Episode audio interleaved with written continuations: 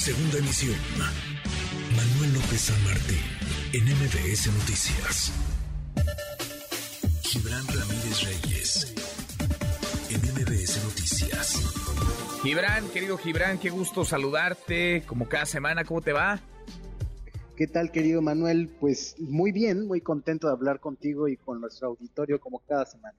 Oye, ¿cómo ves? A ver, dos, dos temas que tocan a las Fuerzas Armadas. Por un lado, esta iniciativa que primero se bautizó como iniciativa Lito, la había propuesto el PRI en Cámara de Diputados, la mandaron al Senado, no se aprobó tal cual, se regresó a comisiones, se discutió, se enriqueció, eso dicen, y luego se votó 87 votos a favor, necesitaban 86, por ahí convencieron algunos senadores o presionaron algunos senadores del PRI y del PRD por un pelito, pero salió. Ahora está en Cámara de Diputados. Se va a aprobar la permanencia del ejército en las calles hasta 2028, Gibran.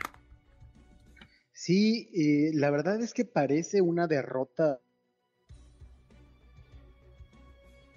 Diputados ha renunciado a su papel de legisladora uno piensa si entonces no valdría la pena tener un poder legislativo unicameral en México, dado que, como decías, eso es una oficialía de partes, no discuten nada, no preguntan con su electorado, no hacen parlamento abierto y es todavía más preocupante después del tema del hackeo, donde hay documentos que indican que la iniciativa en materia de Guardia Nacional fue hecha por la Secretaría de la Defensa Nacional. Entonces tenemos que la Sedena hizo la primera iniciativa, la de reforma legal. Después que Alito eh, y su bancada presentan una iniciativa y después van a comprometerse al campo militar número uno con los militares de que esa iniciativa iba a salir como tal. Es decir, renunciaron a hacer política, se convirtieron en oficialía de partes y cada vez el ejército ha ido tomando una fuerza mayor. Lo más preocupante de esto me pareció en la Cámara de Senadores eh, la declaración abierta, expresa, digamos, desvergonzada de Adán Augusto López Hernández de que se iba a consultar el dictamen con las Fuerzas Armadas y después de decir que las Fuerzas Armadas estaban de acuerdo, pues, se presenta al Pleno y pasa como si fuera un requisito, como si no fueran ellos los sujetos de escrutinio y quienes deben sujetarse al poder civil. Y ya van dos que vemos. Una, donde las Fuerzas Armadas decían qué y cómo se debe de investigar y sancionar, hasta dónde llegar en la verdad y la justicia en el caso Ayotzinapa, y ahora están diciendo cómo legislar.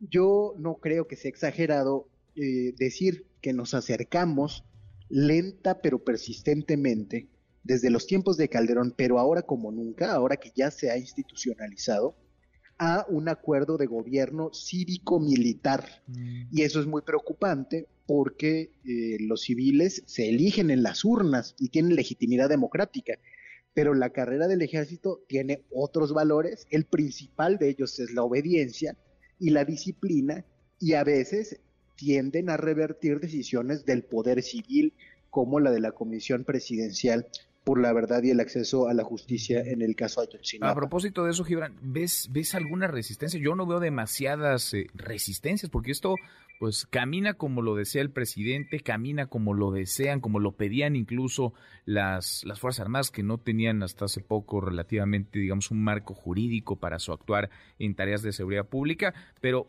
lucen muy cómodos también los gobernadores, digamos, con este esquema, gobernadores que no han hecho lo que deberían con sus policías estatales, ni se diga los alcaldes con las policías eh, municipales. ¿Ves a alguien resistiendo, digamos, este, este camino, esta ruta de la que hablas? Eh, no, la verdad es que hay diputados y senadores que en corto me han comentado de Morena, quiero decir, que ven esto muy preocupante, pero que han votado con la bancada, eh, pues por disciplina y por la carrera política que les pueda esperar en 2024 y después.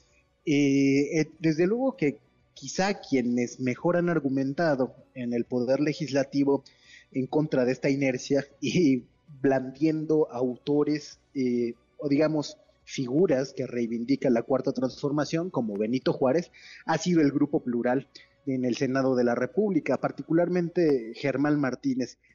Pero fuera de eso, pareciera que nadie quiere que los generales lo vean feo porque además ya sabemos que espían, ¿no? Están las pruebas, aunque el presidente lo niegue, mienta abiertamente sobre el espionaje y nos presenten una carátula de un contrato que no dice espionaje y no dice Ricardo Rafael, y entonces por eso nos quieren convencer de que no hay pruebas de que se ha hecho cuando eh, está ahí el contrato con el único distribuidor autorizado del software Pegasus.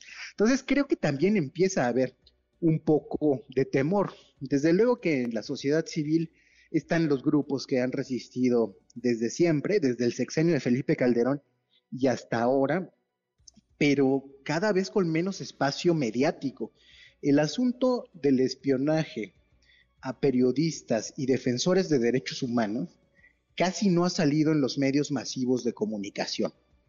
Desde luego que hay una operación de la Presidencia de la República, aunque se diga que ahora eso ya no se estila, para reducir el espacio que tenga en diarios, en televisión, en radio, y eso es muy preocupante porque ya la agenda nos la están marcando, nos están construyendo una realidad alterna, la mentira se está convirtiendo, aún con pruebas, ¿no?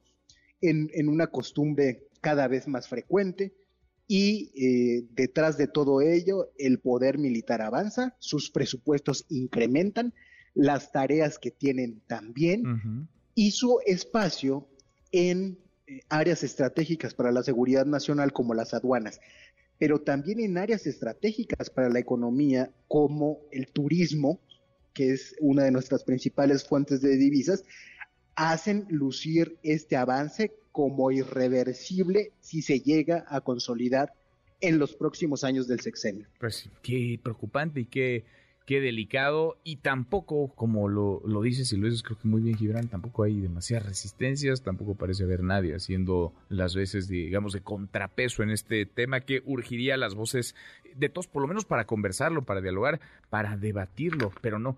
Hay una voz que se escucha y se escucha muy fuerte y se impone además. Gibran, querido Gibran, gracias como siempre.